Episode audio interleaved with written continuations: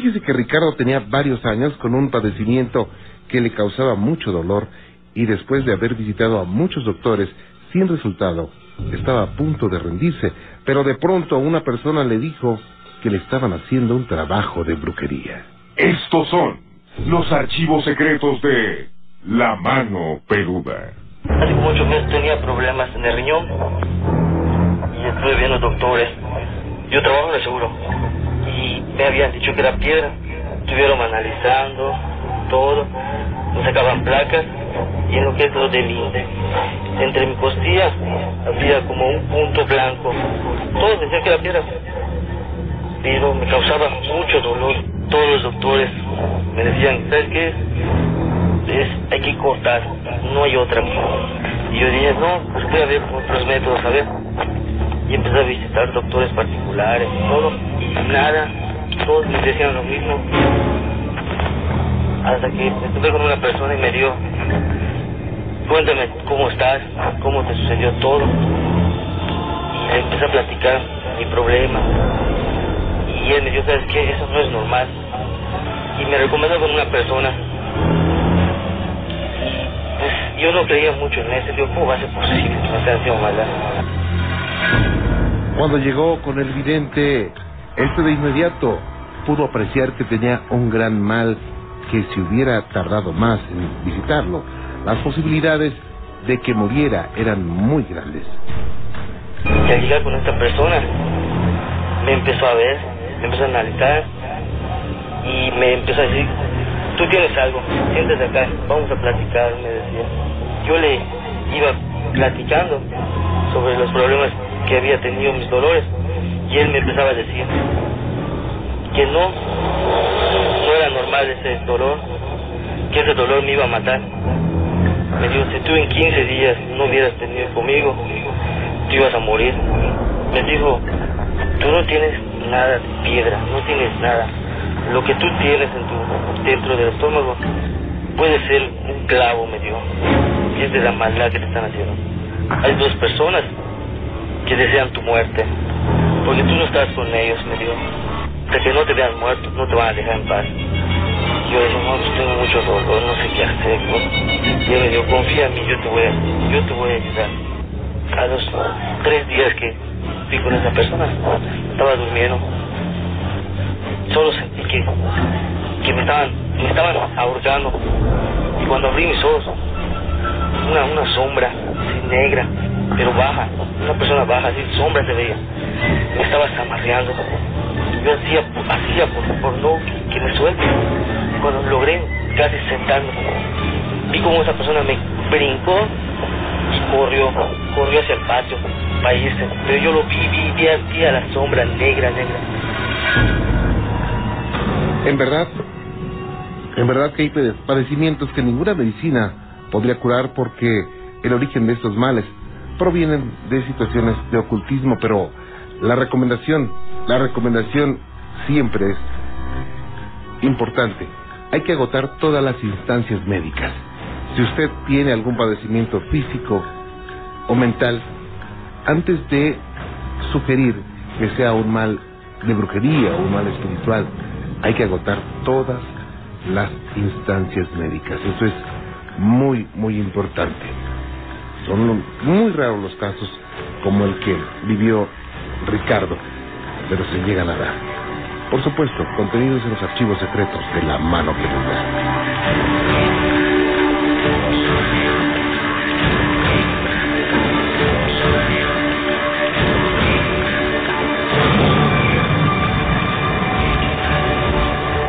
Tengo más para usted, mucho más. Marco Antonio Ramos, ¿cómo estás? Buenas noches. Buenas noches. Bienvenido, Marco Antonio, ¿cómo te va? Muy bien, quiero agradecerle por su programa. No, al contrario, gracias a ti, muy amable.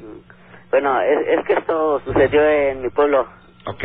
Íbamos con unos amigos este, hacia una torre de luz. Ajá, ¿de Habíamos dónde eres? olvidado algo. Entonces, este, eh, ya, ya había, este, un amigo se quedó atrás. Ajá. y ya de regreso este se escuchó como alguien pasaba pero nosotros pensamos que era nuestro amigo y le dije no a lo mejor creo que es este el amigo que se quedó dice no yo creo que a lo mejor se regresó En ese momento, en un árbol, este, se escuchó una señora llorando. eh, la, y entonces el papá de mi amigo se acercó y le dijo, este, ¿qué, hacía a estas horas ahí? Entonces la señora se levantó, este, y nos empezó a corretar, pero empezó a gritar, y pues nosotros nos espantamos, pues al momento de que cuando corrimos, este, una distancia muy larga, eh, se nos apareció enfrente, Vaya, ¿cómo era exactamente? eh, exactamente, este, eh, su vestimenta eh, casi irregular era blanca, Ajá. flotaba, tenía una mirada muy macabra, lo cual no pudimos ver. Mm, Esto lo vio, aparte de ti, ¿quién? Eh, todos los que íbamos ahí, ¿Cuántos eran? mm, como cinco. ¿Y qué hicieron, eh? Cuando se les paró enfrente, ¿qué pasó? No, pues entonces este empezamos a rezar, entonces este la energía se casi se iba, entonces aprovechamos y corrimos este hacia un pequeño cuarto que había ahí, donde luego a veces este dormían cuando estaban cosechando. Ajá. Y ya después este le dije, "No, hay que quedarnos aquí porque si salimos se nos aparece y nos puede hacer algo." Y dijo el papá de mi amigo, "No, aquí irnos."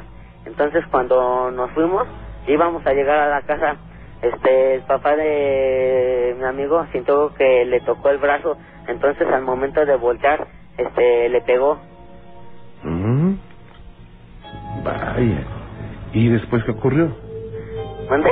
¿Después qué pasó? No, pues ya desde ahí, este, pues, este, trata, le lanzamos una piedra y como que, bueno, la atravesó, entonces, este, paramos a su papá y ya llegamos y ya le contamos a, este, a mi abuelito lo que había su- ocurrido. Ajá. ¿Y el abuelo qué dijo? No, pues, este, entonces al día siguiente fue a, fue a ver y en la torre se encontró un pedazo de tela blanca Ajá. entonces ya este nos nos hizo una limpia Oye, bueno, y finalmente esta esta mujer a dónde se metió, ¿Dónde- para dónde se fue, se no al desvaneció. momento cuando le pegó al papá de mi amigo Ajá. este nosotros la ahuyentamos se fue directo hacia la torre Ok. Ok, y ya no la volvieron a ver. no ya no ¿Hizo algún ru- ruido? sí empezó a, a gritar muy fuerte Oye, mientras todo esto ocurría, ¿qué, qué pasaba por tu mente? La verdad no pasaba nada solamente el miedo ¿Tenías miedo? sí el miedo que sentíamos hacia ella Ajá. y pues ya este eh, un vecino este puso una vela blanca en, en medio de la torre ya casi regularmente nos aparece la llorona ¿Puso eso para que ya no se apareciera? ah para ver si trataba de ahuyentarla ¿Y sí lo logró? sí casi Órale. ¿Y tu familia qué dice de esto, eh? no pues este la verdad tan, se, se sorprendieron al escuchar lo que le, le conté a usted No, está, está fuerte, ¿no? Sí. Bueno, Marco, pues yo te agrade- agradezco mucho que nos hayas platicado esto. bueno gracias Cuídate mucho. igualmente Que la pases muy bien. igualmente Buenas Hasta noches. luego. Buenas noches. Gracias. Vaya, qué cosas, ¿eh? Imagínese nada más. Digo, es fácil platicarlo, pero vivirlo, imagínese usted. ¿Eh? Hay, hay cosas que, que no es tan fácil eh, vivirlos. Eh, y por otra parte, a veces no es fácil que, que le crean a una persona, ¿no? Yo creo que es ahí el doble, doble trauma y lo que le llamo el síndrome del espantado.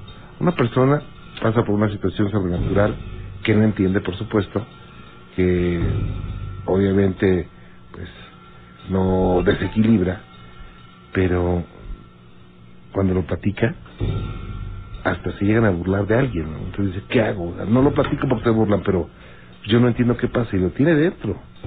Pero bueno, vámonos, vámonos a, vámonos con don Ramón Zamora. ¿Cómo está don Ramón? Buenas noches. Buenas noches, Tocayo. Bienvenido, gracias por estar con nosotros, Tocayo. Muchas felicidades por su programa. Este, cada que estoy aquí en la Ciudad de México, lo escucho todos los días. Ah, muy amable, muchas gracias. Sí, este, mire, le comentaba a la señorita, ¿verdad? Ajá. Eh, yo cargué de aquí de la Ciudad de México, o sea, yo soy de Zamora, Michoacán. Sí. Este, cargué un viaje a la ciudad de Zaguayo. Ajá. Y antes de llegar ahí, como a unos, que serán unos 25 kilómetros más o menos, Sí. iba yo en mi tráiler, serían, te estoy hablando de como a las 3 de la mañana más o menos, Ajá. de verdad, y pues ya ve que uno va espejeando, o sea, vi una luz atrás, Sí. y este, hacían llegar a una, hay una, hace una curvita, este, cuando espejé yo para atrás a ver el vehículo que venía atrás de mí, le dije, ahorita le voy a dar el pase, ¿verdad?, para que me rebase. Cuando volteé así de repente enfrente, vi un bulto. ¿verdad? Entonces yo traté de, de esquivarlo. Y le juro que, no, hombre, ahorita tengo la, la piel eriza, ¿verdad? Porque estoy volviendo a... Re, haga de cuenta que estoy viviendo otra vez eso. Eh, Escuché el ¿cómo, impacto. ¿Cómo era este bulto? eh? Pues así haga de cuenta una sombra en la carretera, Ah, ok, ok. ¿Verdad? Entonces escucho yo el impacto en el camión. Y pues lo que uno piensa, Dios mío, ¿qué hice, verdad? Sí. Entonces yo le, le di el sacón al camión, o sea, para, para no pisarlo, pues supuestamente yo, ¿verdad? Por, con la caja. Usted pensaba que era una persona. Sí. Entonces, este, ya cuando lo esquivo, pues camino, ¿qué, qué les diré? Pues un kilómetro, cuando mucho, porque Sí. me empezaron a atacar los nervios, o sea, yo dije, ¿qué hice, Dios mío? Ya, pero ya aquí se acabó mi corrido, porque venía el vehículo atrás de mí. Ajá. Entonces ya me orillo, o sea, puse preventivas, había un lugar ahí, hay un lugar, y me orillo. Ya me bajé rápido y, y era un torto el que venía atrás de mí. Ya se paró él atrás de mí con puse preventivas yo y todo. Ya me bajo yo todo nervioso con la lámpara, pues fijándome abajo del camión y me dice, ¿qué, qué pasó? ¿Qué te pasó, camarada? Entonces ya me la quedé yo viendo a él y dije, no, pues, ni modo que me haya visto, ¿verdad? Le digo, no, le digo, es que le, le escuché una fallita al camión. Y ya también traía su lámpara y ya me dice, ¿dónde? Y ya le digo, no, aquí en el tractocamión, ya o sea, no, enfrente. Ok. Entonces ya le estuvimos checando y checando y nada, o sea, rastros de que dijera yo de sangre o algo. Bueno, total, yo me, me fui a mi destino, no le llamo nada al camión. Ajá. Llego a mi destino y en la mañana me levanto, o sea, la verdad casi ni dormí por estar pensando de, yo dije, no, ya atropellé a alguien. Todavía tenía la duda de, de- de si había atropellado a alguien o no. Sí, o sea, yo dije, va a valer sombrilla esto, ¿verdad? Le voy a hablar al patrón, le voy a comentar. No, que me levanto, Ajá. que checo el camión de enfrente, le juro, fíjese lo que le estoy comentando, le juro, Tocayo, que no tenía ni un rasponcito el camión. Vaya. Tocayo, déjeme hacer una pausita rápido, ¿no? Ándele, yo aquí lo espero. Gracias.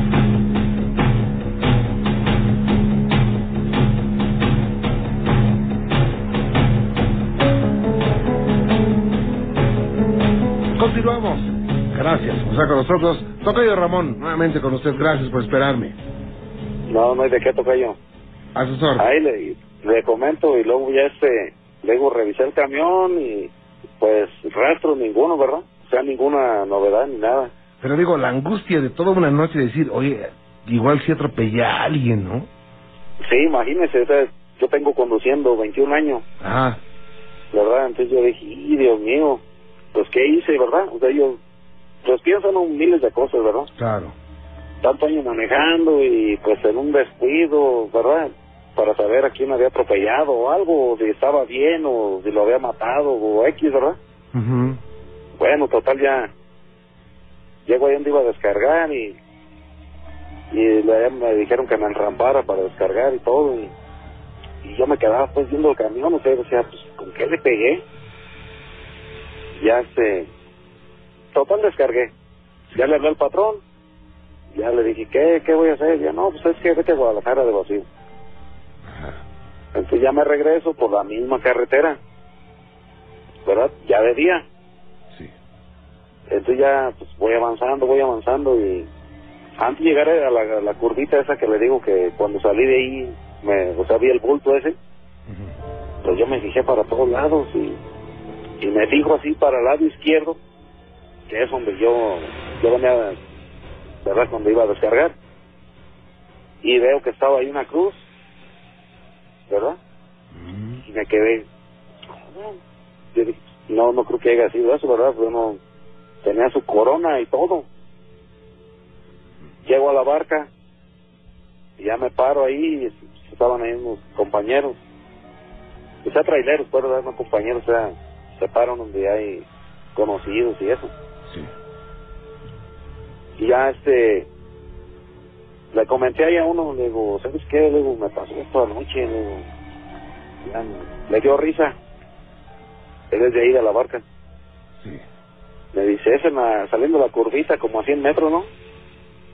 Y ya le digo, ¿por qué te, qué, ¿por qué te causa risa o qué? Dice, no, es que ahí mataron a un muchacho hace años. Dijo, no, no nada más a ti se te ha parecido. Dijo, a ti te la dejó barata. Digo, ah, ¿cómo que barata? Dice, sí, dice, a otros se les ha subido y no se les baja. Dice, hasta San Pedro, hay un pueblito que se llama San Pedro, estoy hablando de, de ahí donde supuestamente yo lo atropellé, Ajá. como a unos 10 kilómetros. Dijo, ahí se va, y no se baja, dijo, aunque hagas lo que hagas. No, pues ya sabrá tocar yo cómo me puse. Uy, uy. No, no, no, y, y bueno, eh, ya sabiendo esto, ¿qué pasa cuando vuelve usted por ese recorrido? Mire, ahorita la verdad, le soy sincero. Cuando me mandan ahí, prefiero dar la vuelta por Zamora, cuando es en la noche. Aunque le dé más vuelta. Sí, prefiero trabajar 80 kilómetros que a la vuelta más Ajá. que volver a pasar por ahí. Y es que, digo, usted la cuenta eh, fácil, pero vivirlo es, ha de ser difícil y además podría ser causa de hasta de un accidente, ¿eh? Sí, le digo que yo le di el sacón. O sea, gracias a Dios y bendito sea Dios que no venía otro de frente. Ajá. Porque yo cuando escuché el impacto, o sea, yo dije, o sea, pues uno piensa, pues, ¿verdad? O sea, lo, lo puede aventar, pero si lo avienta y cae enfrente, Claro. lo puede pisar con todas las ruedas que siguen. Pero yo le di un sacón, pues, para, según yo, para esquivarlo. Ajá. Te lo vuelvo a repetir, o sea, a la persona, ahí, ¿verdad? Dios lo tenga en su santa gloria. Este, pues desgraciadamente no, no supieron quién lo mató. ¿Verdad? Lo atropellaron, lo mataron. Pero él anda, ¿verdad? No sé, anda ahí atravesándosele a uno y, y pues, no sé cómo se pudiera hacer eso. eh. Yo pienso que no se puede evitar, ¿verdad? Que siga saliendo porque la verdad, la verdad, no sé a cuántos compañeros más nos, eh, les haya sucedido lo que me sucedió a mí. Pero digo, es una experiencia, la verdad, la verdad, que ahorita haga de cuenta que vuelvo a revivir eso. Tengo Ay. eriza en la piel, nada más de, de volver a pensar. O sea, el impacto que escuché yo, porque se escuchó el impacto, ¿eh? Claro. Yo escuché el impacto de que agarré a una persona. O si usted gusta un, no sé, un animal o algo. Ajá. Pero ahí exactamente donde yo lo agarré, donde yo lo agarré, ahí está una cruz. Vaya. ¿Cuánto tiempo tiene esto ya? Les, les voy a ser sincero, y no había comentado esto porque pues hay ocasiones de que sí he realizado algo. Ah. Yo estoy hablando de un año y medio. Mm. Y todavía, ah, eh, después de año y medio, todavía sigue llegando esa secuela de, de, de sentirse desagusto, ¿no? Sí, le digo, le soy sincero.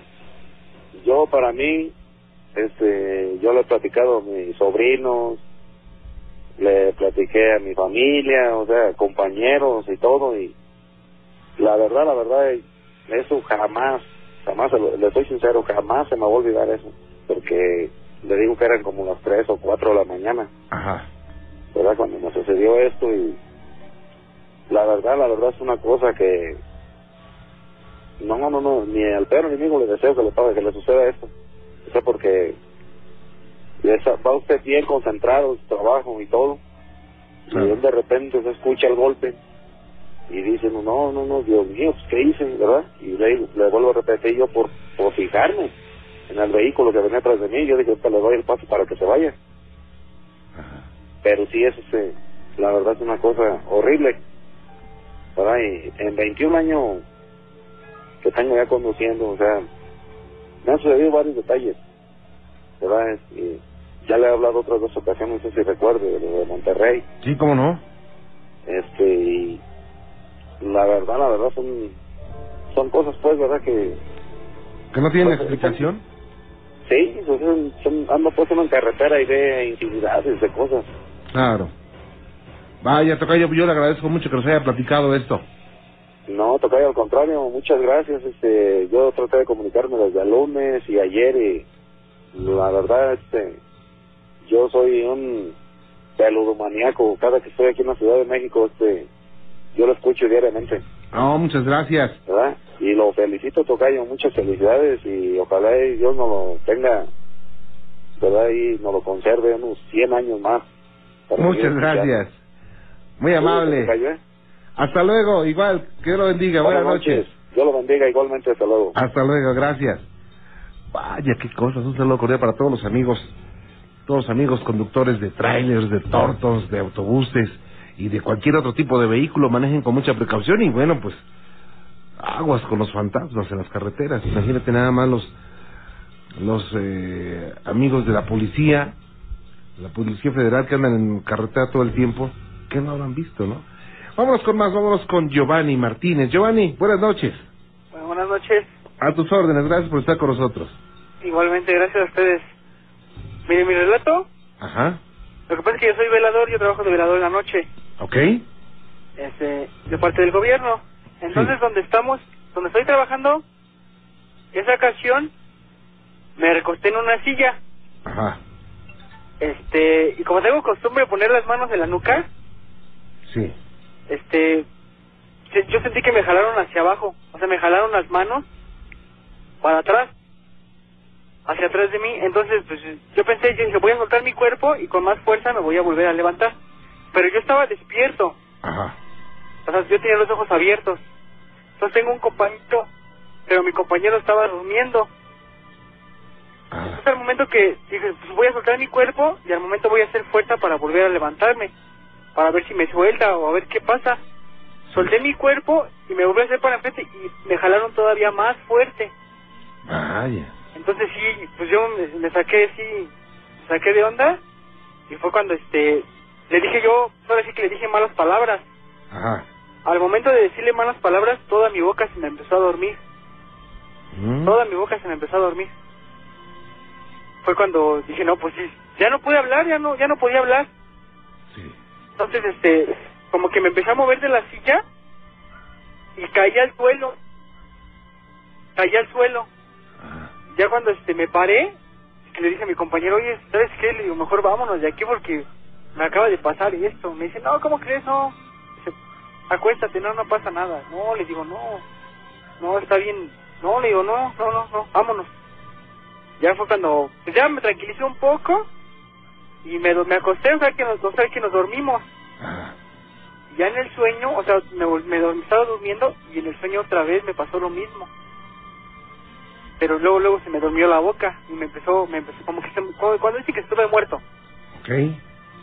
Y este, y sí es verdad, señor Juan Ramón. Vaya, ¿cuánto, ¿cuánto tiempo tiene que ocurrir esto? Tiene como dos, dos meses. No, pues no lo vas a olvidar nunca, Giovanni. No, y lo que pasa es que ahí donde estamos trabajando, Ajá. este, al lado hay un deportivo. Pues en el deportivo a la noche escuchamos gritos, como a las 3 de la mañana, Sí. gritan y... Yo soy aquí de Tláhuac. Ok. y este y gritan y se oyen, se oyen muchas cosas muy muy muy raras Vaya, qué cosas. Pues Giovanni, te agradezco mucho que nos hayas platicado esto. igual lo felicitamos el programa señor Muy amable. puedo mandar un saludo Por supuesto. A ver si me está escuchando por ahí mi suegro mi esposa que se está escuchando con mi niño ¿Cómo se llaman? Mi esposa se llama Jenny mi niño se llama Jesús Ok. ¿Y el suegro? este se llama Tito Ok, para don a mi prima. Marilyn a mi Ah. prima Marilyn Ok. sí le- les mando un saludo a mi abuelita que me está escuchando también Claro Siempre que sí. escuchamos Claro que sí. Muy amable. Cuídate mucho, Giovanni. hasta luego gracias Hasta luego, buenas noches. Gracias. Qué cosas, ¿eh? Y bueno, pues es la emisión 3737. Y tengo mucho más para usted, mucho de verdad, así es que ni se mueva, por favor. ¿Ok? Soy Juan Ramón Sáenz. Esto es La Mano Peluda, una nueva era. Para Estados Unidos, Lada Internacional sin costo. 1-866-850-1631 y 1-866-850-1632. En la mano peluda, queremos escuchar. Por supuesto, en la mano peluda queremos escucharnos. Desde luego. Gracias por estar con nosotros y bueno, pues tengo mucho más para ustedes esta noche. Vámonos directamente a Tlalpan, al sur de la Ciudad de México. Yolanda Torres, ¿cómo le va? Buenas noches. Buenas noches. Bienvenida, gracias por estar con nosotros, Yolanda. Este, bueno, buenas noches, don Juan Ramón. Eh, bueno, el relato que le voy a contar Ajá. sucedió cuando yo iba a la prepa. Ok. Y bueno, hace algunos días yo escuchaba que usted dijo, eh, bueno, más que nada los relatos que contaron las personas eran sobre cosas que le habían sucedido, pero como experiencias bonitas. Exactamente esto fue en Semana Santa. Ah, ok. Porque también hay, hay, hay situaciones sobrenaturales que no espantan, sino que son igualmente de impresionantes, pero, pero son tendientes a lo bello, ¿no? Sí, y bueno, esto me sucedió cuando yo iba a la prepa y es algo que aún no me logro explicar Ajá. y qué sucedió y por más que yo busco una explicación lógica a esto, pues no, no, no puedo, pues no diferenciar si fue un sueño o fue real. Claro. Pero bueno, eh, todo empieza cuando llego de la escuela y me recuesto en mi cama. Haga de cuenta que la cama estaba junto a una ventana muy grande. En la casa este se veía pues esta ventana se podía ver fácilmente el cielo. Entonces yo recostada estaba observando el cielo y la verdad estaba muy bonito, estaba despejado y soleado. Entonces, bueno, de ahí ya no supe, solamente recuerdo que me empecé a eh, ver más pequeña, tenía como cinco años o, o seis, Ajá. pero iba caminando hacia un camino, bueno, iba en un camino, pero al final de ese camino había una luz, una luz muy bonita, que sí, o sea, era muy fuerte, pero no me lastimaba. Y yo iba, yo caminando, iba contenta, pero de repente cuando yo iba a llegar a la salida de esa luz, un señor viejito salió. Y este señor viejito me dijo, ¿a dónde vas? Y yo le dije, voy al, al camino, al final de, de esa luz.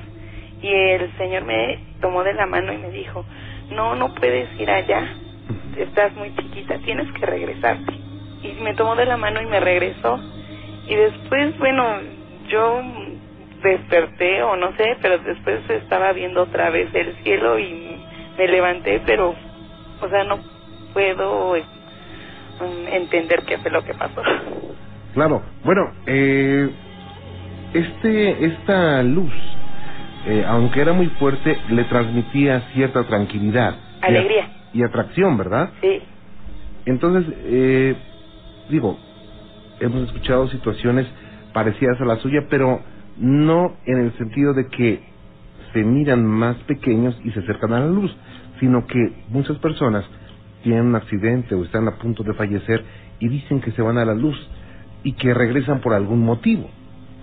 Entonces, eso es lo que se piensa que es el destino, es la dimensión a la que pertenece pues una energía de una persona y tiene mucha lógica que se aparezca una persona mayor y le diga no no es que no no no puedes entrar aquí porque estás muy chiquita sí, sí, fue así. Yo, yo tenía como 17 años ah cuando yo, este, no sé si soñé o vi, no me explico. yo creo que pudo ser eh, lo que se conoce como eh, un viaje en astral es decir cuando el cuerpo etéreo se separa del físico y este a través de una dimensión distinta puede vivir una situación una situación eh, extrema no extrema en el hablando en, en el mundo dimensional.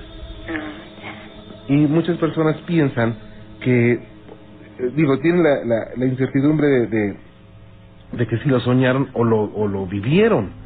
Porque incluso ha habido algunos casos donde dicen, bueno, es que yo soñé que corría por la playa, pero cuando regresé es que realmente estaba cansado, como si hubiera corrido en la playa.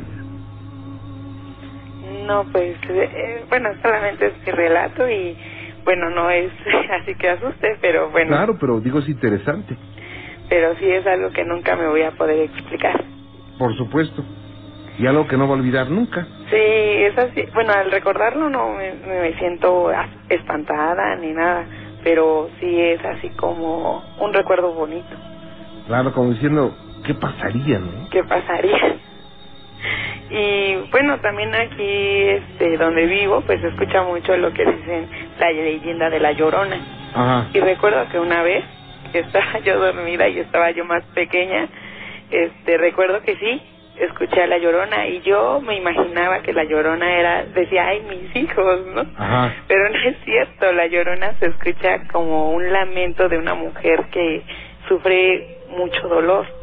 Un lamento así muy lastimero, ¿no? Sí, es un lamento profundo de alguien que sufre.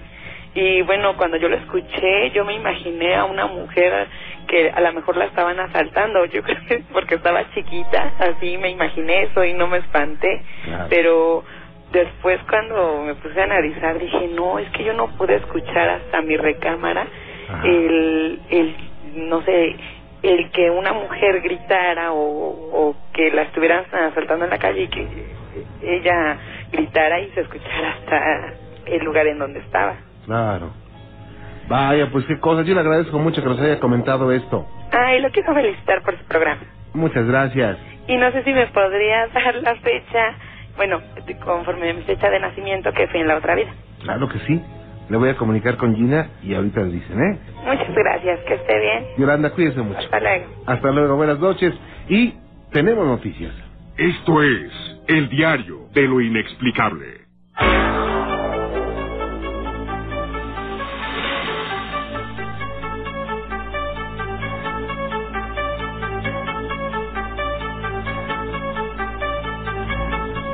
Bueno, aquí ya tenemos noticias y muchas veces eh, damos este como refrán o esta forma de decir que nos conocemos como la palma de la mano o que conocemos a alguien precisamente de esta manera.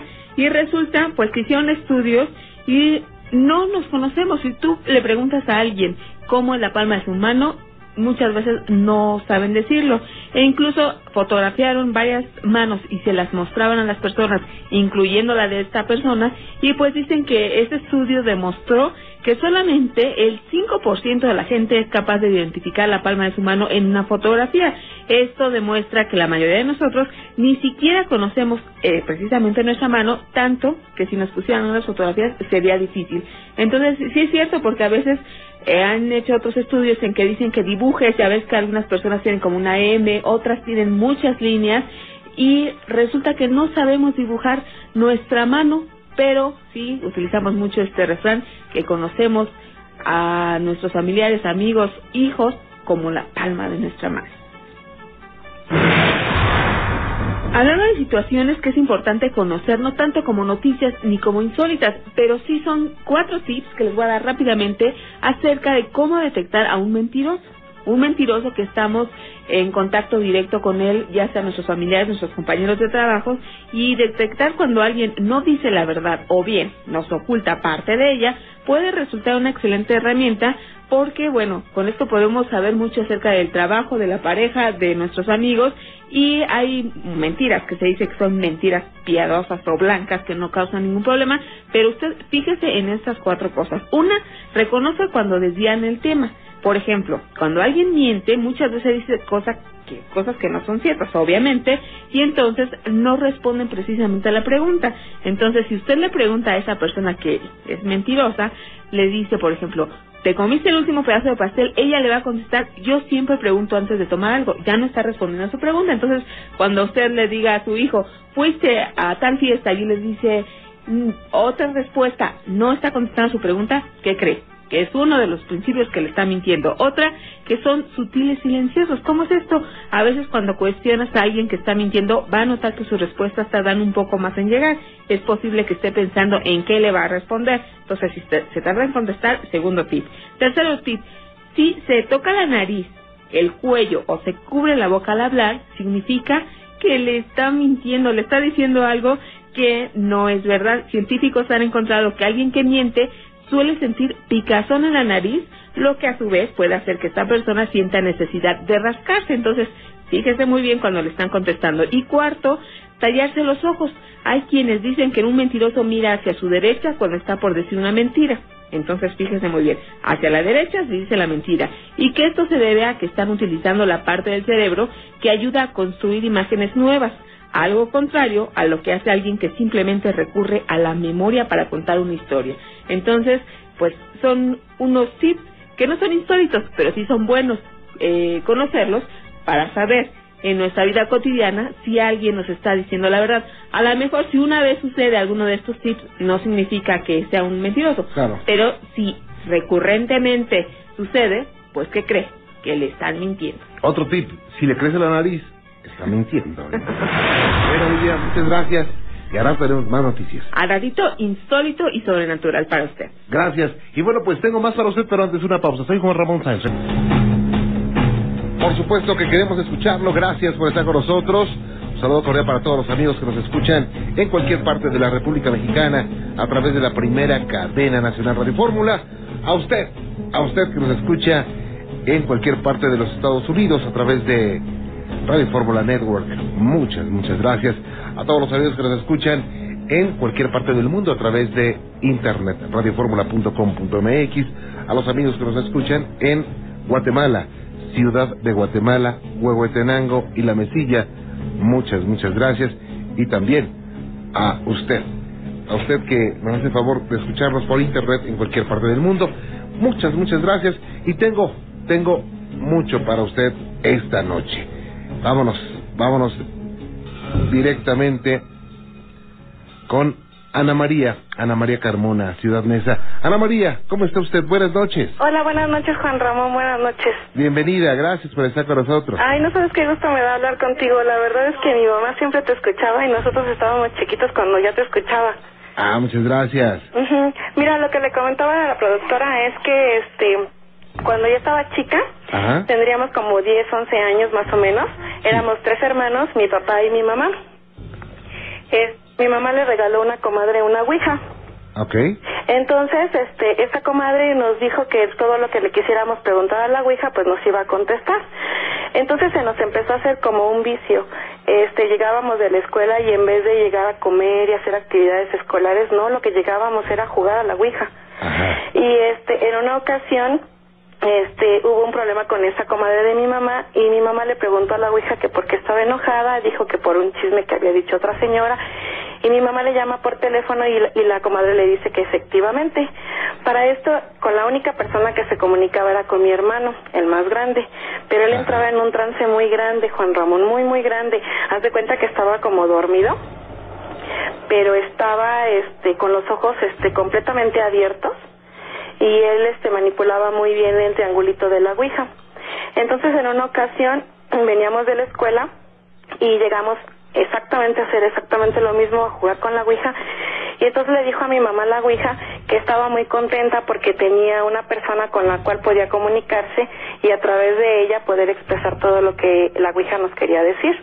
Pero que a cambio de eso él le iba a dar a mi hermano poder, dinero, estabilidad en la escuela estabilidad en salud, pero que aparte de eso se iba a llevar su alma. Entonces mi mamá pues se enojó, dijo que no y no la quitó y no nos dejó seguir jugando. A otro día llegamos de la escuela y pasaba exactamente lo mismo, llegábamos a jugar. Entonces la hija le dijo a mi mamá que quería decirle algo y mi mamá le dijo que qué era lo que quería decirle. Nunca nos habló con groserías ni con malas palabras, Juan Ramón. Entonces agarró y le dijo a la ouija que mi mamá estaba embarazada. Y mi mamá le dice que no, que cómo es posible que le diga que está embarazada si ella sabe perfectamente bien que mi mamá está operada. Y entonces la hija se comienza a reír, empieza a hacer ja, ja, ja, y le dice mi mamá, no, es que no estoy embarazada. Y le dice que sí, que vaya al médico y que efectivamente ella está embarazada. Entonces a otro día nos quitó la ouija, nos pusimos a hacer tarea, a otro día se fueron temprano mis papás al Hospital Ángeles y se hicieron estudios y efectivamente mi mamá tenía cinco meses y medio de embarazo cuando ella tenía su periodo normal y pues ella ya estaba operada para no tener bebés. Entonces mi mamá este le dice a mi papá que pues que ya le comenzó a dar miedo, que este porque era como un vicio, porque íbamos a casa de otros compadres y tráete la ouija, como que era parte de la familia. Íbamos a casa de tal familiar y tráete la ouija. Y a todos lados nos llevábamos la ouija. Entonces, este llega un momento en el que mi mamá le dice que no, que no quiere que este que se lleve a mi hermano que por qué se va a llevar a mi hermano y le dice que sí, que le va a dar poder, le va a dar mucho dinero cuando él crezca. Y él pues la verdad es que no era así como que un estudiante eminente y llegó un momento en que hasta reconocimientos de la UNAM ya tenía. ¿Cómo? Entonces, mi mamá le pregunta este a la Ouija que por qué a mi hermano le suceden cosas cada determinado tiempo. Yo no me acuerdo, Juan Ramón, si era cada mes y medio o cada tres meses, pero le pasaban accidentes muy feos, así de como para perder la vida. En una ocasión se quemó con cohete sus manos, en otra ocasión estaba en la azotehuela, él, nos vivíamos en un departamento, y estaba en la azotehuela lavando sus tenis y explotó la botella de tiner y se quemó su carita. ¿Qué edad tenía en ese, en ese- en ese momento? Él tenía como 11 años, 11, 12 años. Estaba ¿eh? Ajá, estaba chiquito, pero fíjate que cuando terminaba de platicar con la Ouija, él, él decía que le dolía mucho su cabeza y que le dolía mucho su cabeza y en las noches no podía dormir. Por lo mismo de que decía que le dolía mucho la cabeza y que le dolía mucho la cabeza. Entonces mi mamá, este, no dejamos de jugar, sino seguimos jugando y en una ocasión le dice, este, la Ouija a mi mamá nuevamente que le quiere decir algo y a mi papá, pero que quiere que esté presente mi papá. Entonces se acerca a mi papá a la mesa donde estábamos en la mesa de centro de la sala y le dice a mi mamá y a mi papá que ya sabe cómo le van a poner al niño. Y entonces le dice a mi mamá, es que no sabemos si es niño. Y le dice, sí, tú traes un niño y se va a llamar Carlos. Y efectivamente, Juan Ramón, mis papás ya habían platicado una noche antes, entre ellos, nosotros nunca lo oímos, que le iban a poner Carlos si era niño. Entonces a mi mamá le da miedo. Y a otro día le dice a mi papá que muy temprano van a ir a tirar la tabla. Y le dice mi papá, no, háblale a tu comadre Hilda y dile que ya no la quieres, que se la devolvemos. Y entonces le hablan a la comadre y la comadre le dice a mi mamá que no, que definitivamente esa cosa no entra a su casa. Que este que ella si la siguió usando, pues esa es bronca de mi mamá Ajá. pero que ella no la quiere en su casa. Y entonces mi mamá le dice a mi papá, ¿sabes qué? Le dice, muy temprano nos vamos a levantar antes que los niños y nos vamos a ir a tirarla. Pero yo no recuerdo Juan Ramón y desafortunadamente ya no tengo a mis papás para preguntarles, porque yo me acuerdo que, no me acuerdo si fueron a Puebla o a Querétaro a tirarla a la carretera Y la fueron a tirar y entonces este se regresaron y trajeron de almorzar, empezamos a desayunar todos en la mesa y nosotros comenzamos a decirle a mi mamá, "Ay, ¿cómo eres? ¿Por qué te la llevaste? Este, nosotros queríamos seguir jugando con ella, ¿cómo eres?" Y mi mamá dijo, "No, no, no, ya no quiero que se mencione ese tema aquí. Este, tengo mucho miedo, ya había nacido el bebé." Dijo, "Tengo mucho miedo." Dijo yo no quiero que se lleve a mi hijo, dijo, y la verdad es que por eso la tiramos. Ya no quiero que comenten nada de la Ouija. Entonces nosotros comenzamos a discutir con mi mamá y a decirle que por qué era tan egoísta y nos había quitado pues el entretenimiento. Y mi mamá seguía en su postura en que no la debíamos de tener y que nosotros decíamos vamos a comprar otra. Al momento que estábamos diciendo vamos a comprar otra, empezaron a tocar la puerta del departamento Juan Ramón, pero de una manera bien estruendosa. Entonces mi mamá se levanta al momento y le, y le dice a mi papá, ¿quién toca de esa manera? ¿Quién toca de esa manera? Y abre mi mamá la puerta para pues pelearse con la persona que supuestamente estaba tocando la puerta y era la tabla Juan Ramón, la que estaba recargada en una de las macetas afuera del departamento. O sea, eh, la fueron a tirar ya de regreso, tra- trajeron de almorzar, estaban eh, ustedes reprochando por qué te llevaste la tabla, era nuestra diversión, la mamá dijo, no quiero que se toque el tema, no quiero que se lleve a mi bebé, tengo miedo, Ajá, y de pronto empiezan a tocar estrepitosamente la puerta, ajá. y Se abren, levanta mi mamá y grita, ¿por qué tocan así? Pero así enojada y molesta, dice, Claro. ¿quién diablos está tocando así? Y abre la puerta del departamento de una manera, pues la verdad, muy rápida. Y le, y le empieza a gritar a mi papá, Pepe, Pepe, ven a ver lo que hay en la puerta, ven a ver lo que hay en la puerta.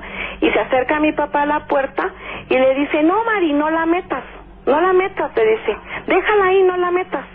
Y entonces nos dice a nosotros que no nos acerquemos porque nuestro primer impulso fue meterla. Claro. Y entonces mi papá nos dice, no, no quiero que la toquen, no quiero que la toquen, porque la tabla venía como llena de tierra. El, toda la cajita, como la usábamos mucho, ya mi papá la había reparado con masking tape, ya, o sea, ya estaba muy restaurada la caja. Ah. Y entonces dice mi papá, no, traigan la gasolina blanca. Entonces se mete mi hermano y trae la gasolina blanca y se la echan ahí en la entrada del departamento y la prenden y se Ah. quema se quema todo aquello, pero los acontecimientos que pasaba con mi hermano cada determinado tiempo no se acababan, Juan Ramón, sino Ajá. ahora se presentaban más a menudo, más a menudo, más a menudo, y era de tener fracturas, de bajar una escalera, de bajar la banqueta y romperse los dedos del pie, de caerse cuando este venían este pasando los carros y de caerse. Nosotros vivíamos en el eje central y Xola Ajá. y pues ahí es una avenida muy transitada y a veces nos atravesábamos de la escuela caminando normal y no venía ningún carro y cuando mi hermano venía se aparecía un camión, se aparecía un taxi. Entonces mi mamá le dice a mi papá que vayamos a ver a un conocido de ellos que prácticamente era así como un tío político, que era sacerdote en una iglesia ortodoxa, que es la que está aquí en Avenida del Peñón.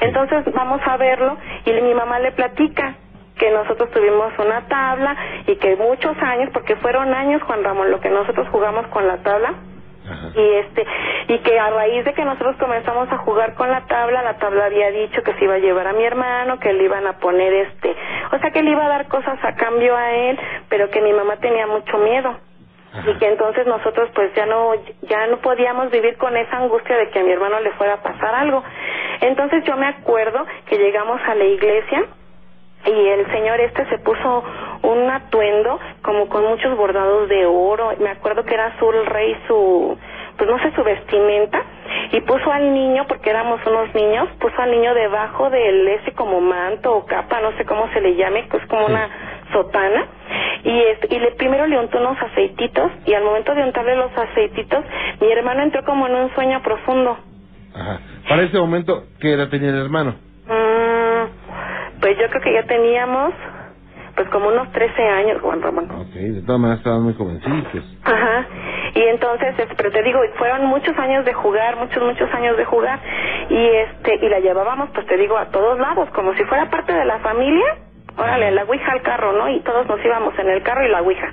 Entonces le untan los aceites a mi hermano y mi hermano entra como en un sueño y le dice a mi mamá que se lo ponga en sus piernas, pero lo tenía cubierto con esa sotana que te digo. Ah. Y abrió su librito y, y rezaba y rezaba y rezaba y nos sacaron porque mi hermana era más pequeña que yo yo le llevo este mi hermano me lleva a mí un año este nos sacan a nosotros de donde estaban digamos en el templo nos sacan porque le dice a mi papá que no podemos estar nosotras adentro que nos saque porque no sabe qué es lo que se va a desatar Entonces nos sacan a nosotros y mi mamá se queda adentro con mi hermano y le empiezan a rezar, a rezar, a rezar. Pues yo estaba pues también chica, no recuerdo exactamente cuánto tiempo se queda mi hermano adentro. Pero al cabo de, de algún tiempo razonable que estuvo él adentro, sale mi hermano y este y empieza a hablar, o sea, así como incoherencias, ¿no? De cosas que ya habían pasado hacía muchísimos años. Entonces le dice, el padre le dice a mi mamá que no se preocupe, que ahorita va a llegar y se va a dormir y que y que lo deje que lo deje, que finalmente lo que tenemos que hacer es bendecir la casa, Juan Ramón, y bendecir todas las casas a donde mi mamá llevó la tabla, porque jugábamos en casa de todo mundo. Entonces mi mamá les habla a las comadres y a las amigas y les dice que pues necesita bendecir todas las casas y nadie dice que no. Vamos y bendecimos las casas de las demás personas. En un día, yo me acuerdo que visitamos más de siete casas, Juan Ramón, Mm. para bendecir y el padre con nosotros en el carro para bendecir todas las casas donde habíamos ido con el juego y este y mi hermano se le terminó la racha de mala suerte Juan Ramón este nosotros nos cambiamos de casa nos venimos para acá para Aragón este yo no sé si fue determinado también por la tabla la verdad es que lo desconozco pero nos venimos así abruptamente de repente vivías en la Narvarte y de repente zas, ya nos venimos al Aragón y este y mi ¿Por mamá qué, ¿Por siempre qué cambio de casa, perdón? pues no supimos por qué, Juan Ramón. Simplemente mi mamá dijo que nos íbamos de ahí y nos fuimos de ahí. Pero no fue, o sea, yo nunca los escuché platicar a ellos de nos vamos a cambiar de casa, no, nada. Yo creo que realmente estaban bien espantados tus papás, ¿eh? Ajá, ajá. Yo creo que sí. Y fíjate que después de muchos años, muchos años, muchos años, ya estábamos en la universidad, cuando alguien de los amigos, porque teníamos pues a bien hacer las reuniones en la casa de mis papás, Sí. y mis papás pues conocían a todos los amigos, y alguien comentó, yo tengo una ouija, la puedo traer la próxima vez que venga, y mi mamá dijo, pero así, tajantemente dijo, no, aquí no me traes esa cosa, dijo, y aquí no juegas eso. Ajá. Y si quieres venir a mi casa, las puertas de mi casa están abiertas, dijo, para que tú vengas y convivas, y si quieres te bebas un tequila o te tomas una botella completa, pero no quiero la tabla aquí en la casa. Ajá. Ujú. Vaya, bueno, el bebé, ¿qué edad tiene hoy? El bebé tiene 22 años, Juan Ramón. Ay. El bebé tiene 22 años y se llama Carlos. ¿Y qué dice ahora el bebé, eh? De todo esto, cuando le cuentan la historia. Pues fíjate que a él se le hace así como, haz de cuenta como que yo siento que él es como muy débil de espíritu, porque le platicas y se pone chinito, chinito, chinito, chinito Juan Ramón, y Ah. empieza a decirte, no, eso no lo cuentes porque me da miedo, eso no, eso no lo cuentes. Y ahora que ya mi mamá ya no está, mi papá vive en Cuernavaca, pero mi papá, este, pues poco habla de eso, le da miedo. Y este, y ahora que mi papá no está, mi hermano vive solo en la casa donde nos venimos a vivir todos cuando éramos chicos. Ajá. y este y luego él dice que se oyen muchos ruidos que se oyen cosas. Y yo le digo no no pasa nada no pasa nada pero él sí es como muy como que le da miedo. No, como ¿cómo que le da mucho miedo. Oye, Ana María, y bueno, han pasado algunos años de esto, vivieron algo así como una pesadilla, ajá. Una aventura finalmente, pero una aventura de pesadilla. ajá. ¿Qué, qué, ¿Cuál es la opinión tuya después de tanto tiempo? Ay, pues yo la verdad pienso que mis papás cometieron un grave error al haber aceptado la tabla porque creo que, que la comadre ya les había platicado algo similar, Juan Ramón. Pero yo como mi mamá era como un tema vedado, ¿me entiendes? No podíamos Claro. preguntarle porque ella te decía, no, ya no quiero hablar de eso, eso me da miedo, eso es este cosa mala, este yo cometí un error con ustedes, yo ahora lo veo, yo ahora soy mamá y yo le comentaba a mi hija hace un rato que te veníamos escuchando en el carro, le decía que pues con eso no se jugaba porque era una cosa muy fuerte y que ahora entiendo que abres puertas, Juan Ramón, y que la verdad, pues nosotros tuvimos a bien en el momento en que mi mamá dijo, ya no, ya no más, cerrarla. Claro. Pero quién sabe ahora, al día de hoy, qué hubiera pasado si mi mamá no hubiera dicho, ¿sabes que ya no? Sí. Bueno, hoy en día, hoy me estarán escuchando jóvenes y, bueno, personas en sí que quieren intentar jugar a la Ouija, quieren, quieren saber si es cierto, quieren saber muchas cosas. Y bueno, yo siempre he recomendado que mejor no hay que meterse con esas cosas, ¿no? Que no hay que conocer, tratar de conocer el futuro ni tratar de hablar con muertos. Pero, Claro. ¿qué consejo le puedes dar, Ana María, tú que viviste en carne propia una situación pues grave y de terror de esto? Sí, pues yo mira, lo único que les diría es que se abstengan de jugar ese tipo de cosas, porque no es juego, Juan Ramón. Uno lo toma como como pasar el tiempo, matar el tiempo, pero realmente lo que va uno matando es tu alma, porque finalmente no sabes con qué gente te estás comunicando, ni qué gente es la que te contesta, y finalmente pues tampoco sabes qué te puede conllevar todo eso, Juan Ramón. Claro. Ujú. Vaya, Ana María, pues qué interesante situación me acabas de platicar. Yo te agradezco muchísimo. Y digo, celebro que esa pesadilla se haya alejado ya. Ya no esté en la vida de ustedes. Y estoy a tus órdenes. Ujú. ¿Perdón? Y estoy a tus órdenes. Ay, muchas gracias Juan Ramón, de verdad te felicito mucho. Te digo, mi mamá cuando vivía, pues no nos lo perdíamos. Muchas Y gracias. este, y muchas veces ella me decía, "Oye, deberíamos de hablar y platicar, deberíamos de hablar y platicar, pero pues ya como el bebé había crecido y ya se daba cuenta de las cosas, pues le daba miedo que él escuchara todo. Vaya. Ana María, que Dios te bendiga. Sí, muchas gracias Juan Ramón, igualmente. Hasta luego, buenas noches. bye. Gracias. Qué cosas, ¿eh? A veces la realidad supera cualquier ficción. Fíjese que Marco Antonio y sus amigos, eh, pues, eh, forman parte de un equipo de meseros que presentaban sus servicios en restaurantes y en bares, hasta que les tocó trabajar en un lugar, pero créamelo, totalmente embrujado, en el que se te han visto figuras de hombres caminando cuando el bar estaba vacío. Se comentaba mucho que en, esos, en ese lugar pasaban cosas del tipo paranormal. Estos son los archivos secretos de La Mano Peluda. Fuimos un grupo de amigos que trabajábamos ahí en, en un restaurante conocido. Una noche nos quedamos nosotros a trabajar a un evento y ya después que terminamos, después de las 2 de la mañana, nos fuimos ahí al bar. Entonces, este, después empezamos a oír ruidos que dejaban caer vasos, cuadros, o sea, sí, bastante ruido. Entonces, los taxistas de enfrente de la plaza de armas nos dijeron que pues ahí andaba una, una persona caminando de, de sur a norte, así. Ya nos asustaron más, ¿verdad? Pues quién será, quién será. Empezamos a, a buscar a la persona, no encontramos nada y nada. Entonces de pronto volteamos hacia el bar, nos apagaron las luces del bar, empezaron a oír más ruidos y más ruidos, pero no era nadie. Y de pronto llegaron y nos tocaron nada más tres veces y se abrió la puerta y pues todos nos pusimos con los pelos de punta. Ante la posibilidad de que hubiera un intruso, investigaron con ayuda de la policía hasta que repentinamente empezaron las manifestaciones con un movimiento de objetos extraño y también azotando las puertas. Entonces empezamos a, a correr, a buscar a ver quién era, quién era, y nada. Le hablamos a los policías para que nos a buscar.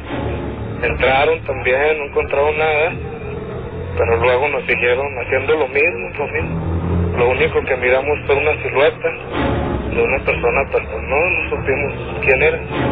Habían matado a muchos chinos ahí, del tiempo de Pancho Villa, todo eso, ¿no? El susto más grande fue cuando nos abrieron la puerta. Todos, pero todos, todos estábamos ahí, todos nos pusimos amarillos, histéricos ahí un poquillo, ¿no? Pues nos cuentan que pues, ahí se aparecía una persona, pero pues nunca, pues nunca quisimos creer en eso. Hasta ya que nos pasó y decidimos mucho mejor irnos a dormir allá en la plaza de armas y no volver ahí. Y ya después de ese tiempo se quemó el restaurante, el salón, todo hasta que lo cerraron y ahorita está cerrado ya, o sea, ya. Y bueno, de acuerdo con esta narración de Marco Antonio, el lugar encerraba un pasado oscuro en el que estaban implicadas varias muertes violentas que seguramente que seguramente fue parte de lo que contaminó el entorno de ese lugar. Situaciones contenidas en los archivos secretos de la mano peluda. Dice, hola, ¿qué tal? Me llamo Brandon y quisiera saber si se puede tener poderes curativos porque porque mi tía curaba con las manos y tenía la mente fuera de este mundo cuando curaba a las personas. Ella ya falleció, pero mis papás me dijeron que cuando yo nací me llevaron con ella, me vio y me dijo, él tiene el don de curar a la gente. Y me dijeron que ella dijo que a los 12 años me llevaran con ella para que despertaran el poder que estaba en mi cabeza, pero yo le dije a mi tía antes de que falleciera que yo regresaría cuando fuera más grande para decidir si quería despertarlo o no. Pero ella falleció antes de que yo pudiera decidirlo. Yo ahora tengo 14 años y mi madrina tiene los mismos dones. Ella podría despertar el don en mi cabeza, pero quiero saber si en verdad es bueno tener esos dones o no. Muchas gracias por escuchar y espero su respuesta. Los escucho desde hace un año y que dice, pues ya me metieron un susto, pero no los he dejado, no los he dejado de escuchar.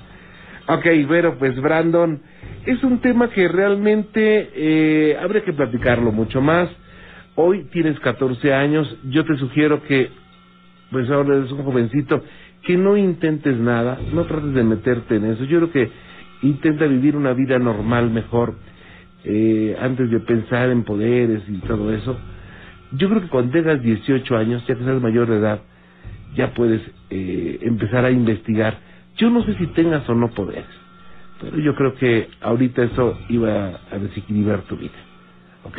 Y bueno, tengo mucho más para usted. Fíjese que en una casa de Querétaro espantaban y espantaban fuerte. No se vaya. Soy Juan Ramón Sáenz. Esto es La Mano Peluda, una nueva era. El licenciado Alberto Rivera. ¿Cómo está, licenciado? Buenas noches. hola, Juan Ramón, buenas noches. Es un placer saludarle. Al contrario, gracias a usted. Sí, le comentaba a su secretaria, ¿verdad?, que tenía un relato. Son varios, pero en este caso quiero platicarle este relato que pasó en la ciudad de Querétaro, allá por, en, en 1979, para ser exactos, porque yo fui a estudiar la carrera, bueno, soy, soy licenciado en administración y aparte soy biólogo. Ah, ok. Entonces aquí en la Normal Superior de Querétaro, pues eh, me hospedé en una casa de asistencia donde me habían recomendado. Sí. Sin embargo, ahí la primera noche, pues ahora sí que casi casi me llevaron serenata con unas guitarras que estaban colgadas. Anteriormente, antes de dormirme, pues eh, bajé una, uno de los instrumentos y me puse a, pues, a, a tratar de rasgar algunas cuerdas, ¿verdad? Pero eh, le faltaban varias. Sin embargo, las volví a poner en su lugar. Eh, después, ya como eso de las dos de la madrugada, eh, sin embargo, tengo un sueño muy ligero, ¿verdad? Que cualquier sonido pues lo puedo escuchar. Y sin embargo me desperté al escuchar que las cuerdas estaban siendo friccionadas, eh, pues me llamó la atención esas guitarras que estaban colgadas en mi cabecera, a- casi casi. Entonces le hablo a uno de los compañeros, que es el que nos había indicado, era un hermano y, y tu servidor. Gracias. Éramos cuatro en la habitación, Juan Ramón. Ajá. Sin embargo, ¿verdad? Le, le llamo, le digo a, a esta persona que, que, que prendiera la luz para, para revisar porque estoy escuchando ruidos ahí en, la, en las guitarras. Y me dice, no, no, no te preocupes, Alberto, este, eh, son, son, son cucarachas, me dice, pero pues yo no, no me, ahora sí que no me comía el anzuelo. Claro. Este, de, bueno, pasó la noche y yo ya no me podía dormir, se escuchaban cuchicheos ahí eh, en, en esta, en esta habitación que era, pues era, era grande para, para estas cuatro personas, una cama en cada esquina. Sin embargo, este, empezaban a ojear libros, a ojear, a, a- oírse cuchicheos, Juan Ramón. Era, era mi primera noche. Sí. Bueno, eh, este, lo que se escucha, estoy un poco nervioso, Juan Ramón, cada vez que me acuerdo de este problema, de este asunto, pues sí, me, me pongo tenso, me pongo, me sudan las manos, por lo mismo, ¿verdad? Lo que viví. Eh, y, y vaya que me gustaba investigarlo, eh, averiguar algo al respecto, pero eh, yo nunca vi ninguna sombra, simplemente escuché ruidos. Eh, recuerdo que eh, ahí se suscitaban sonidos, eh, esta, esta, esta cosa, esta, era una monja porque la, la, la señora de ahí sí la llegaba a ver. Sí. Sin embargo, eh, al escuchar estos ruidos, porque molestaba a las jaulas de unos pajaritos que estaban ahí afuera, eh, lo mismo, pues un, un- un perro que tenían pues eh, en casa, eh, se hacía agresivo por lo mismo que esta, esta entidad eh, molestaba a, a este, a este animal. Bueno, pues yo le platico a la señora ya en la mañana para, para irme eh, a la escuela. Sin embargo, al ir al, al servicio, a, hacerme, limpiarme las manos, lavarme, bueno, eh, me empujan a la puerta.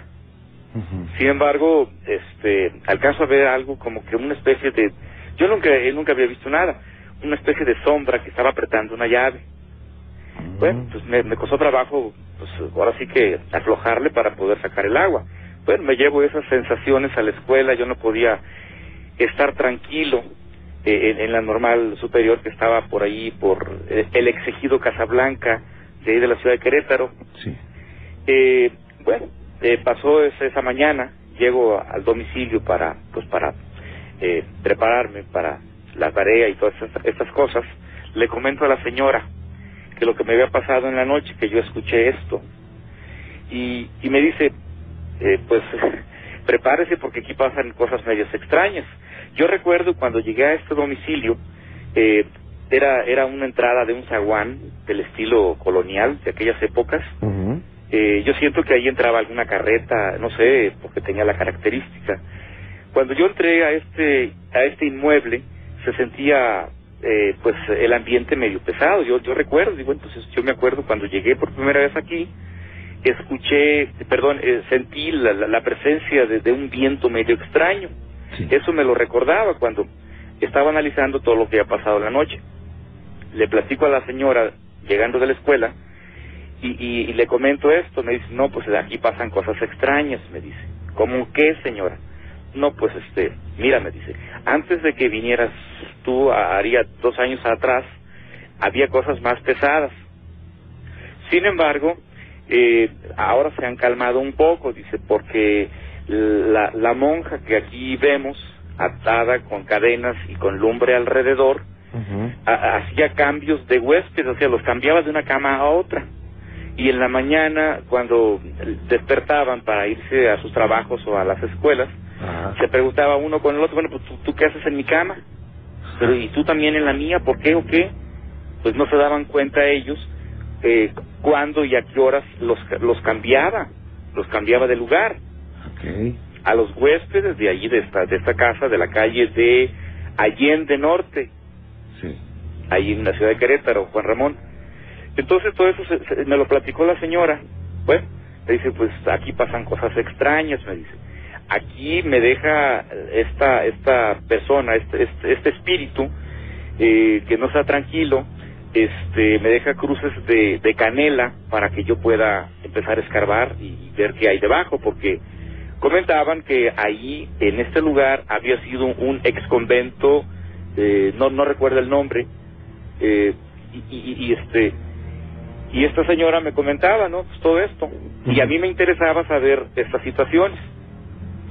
Sin embargo, ella, ella comenta, dice que en una ocasión trajo a una persona que le ayudara para ver si podía resolver ese problema, porque a ella misma la levantaba, eh, se- o sea, ella no podía dormir eh, sin el radio prendido porque tenía que haber algo de sonido para que ella pudiera descansar, porque ella decía, bueno, si, si me agarra dormida esta, esta cosa, pues este me lleva y, y- y- y eso eso a mí me lo platicó.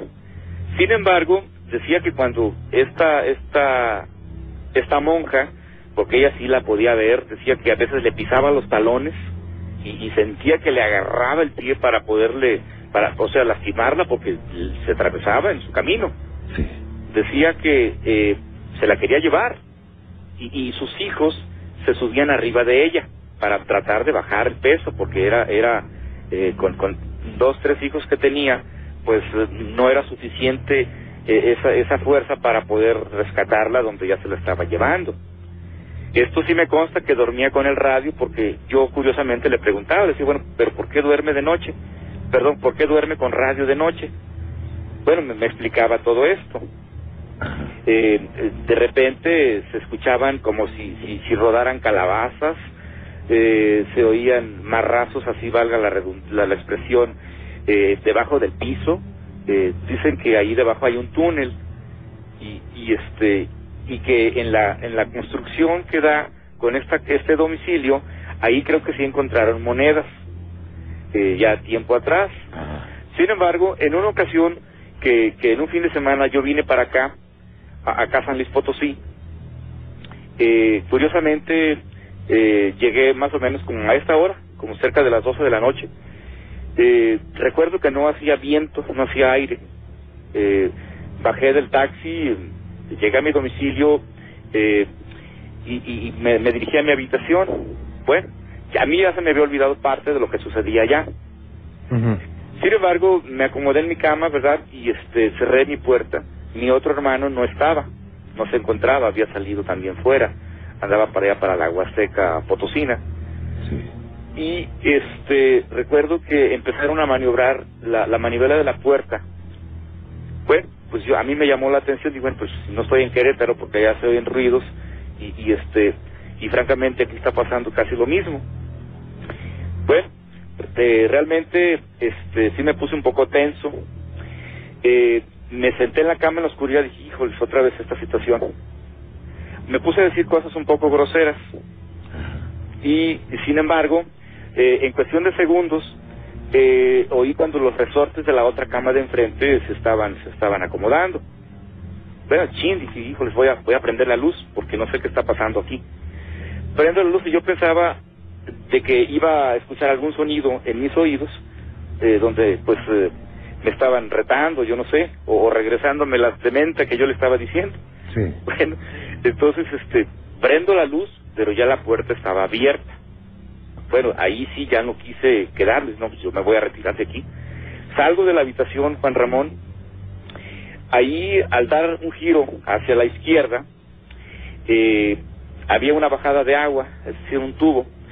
Eh, ahí pues sí, sí, me, me, me, me chistaron, pero yo moviendo la mano, pues sí, sí, sí, le, le, le volví a gritar groserías.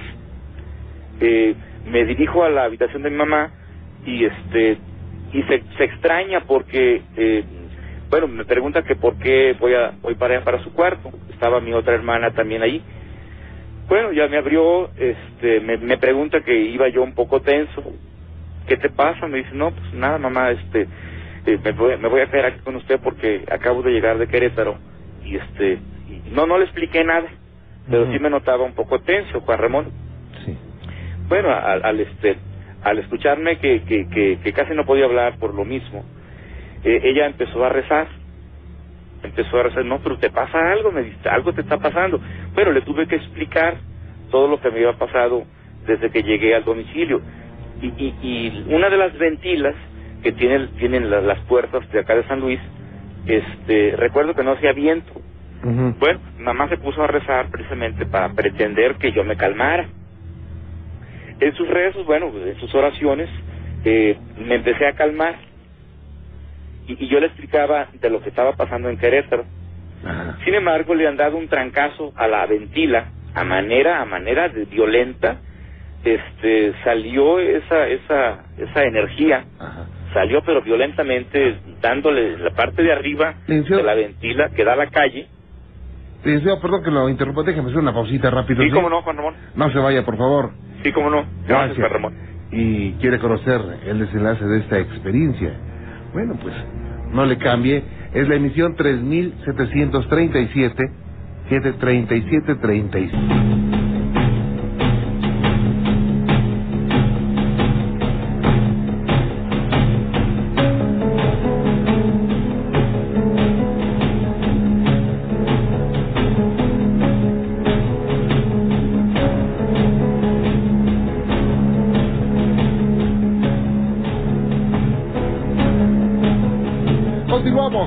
Continuamos, gracias por estar con nosotros. Y bueno, pues regresamos con el licenciado Alberto Rivera. Gracias, Juan Ramón, es un Gracias. placer. Igualmente. Gracias, muy amable. Sí, te estaba comentando que esta energía, después de, de estar rezando en mamá, eh, pues se retiró, pero dando un trancazo en la ventila, salió despavorida hacia, hacia la calle. Ajá. Y, y yo sentía que esta energía siempre me andaba siguiendo. Eh, al día siguiente fui a, a, a, este, a la iglesia, le platiqué a un sacerdote de esta situación, eh, me hizo unas oraciones, eh, puso las manos sobre mi cabeza y, y como que se liberó algo, Sí. como que se liberó algo y yo ya ya pues ya ya estaba más tranquilo. Eh, de hecho siempre que, que platico este asunto eh, pues sí me pongo tenso porque porque fue fue una una experiencia pues eh, bastante fuerte yo nunca vi ninguna sombra yo nada más escuchaba los ruidos. Ah. e inclusive en ocasiones eh, ahí en esta habitación este en una ocasión que estaba haciendo mi tarea estaba yo saqué una mesa de esas eh, de esas portátiles eh, de lámina este estaba haciendo mi tarea y, y empecé a escribir y a veces cuando uno escribe empieza la mesa a vibrar. Entonces de repente llegué a sentir que estaban moviéndome la mesa. Pongo el lápiz la pluma y, y dejo que la mesa siga vibrando sola. Una una cosa bastante bastante este pues eh, molesta porque porque no, no me dejaba concentrarme en mis estu- en mis estudios a pesar de que a mí me interesaba esa investigación de, de la parapsicología. Sí. y este y ese es el relato Juan Ramón. Vaya, licenciado, ¿esto cuándo ocurrió?